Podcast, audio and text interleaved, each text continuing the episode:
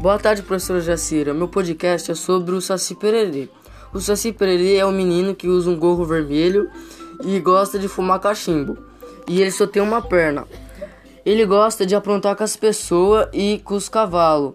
Ele pega os objetos das pessoas, esconde, vai no pasto aprontar com os cavalos. Ele se diverte aprontando com, com todo mundo. E é isso que eu sei sobre o Saci Pererê.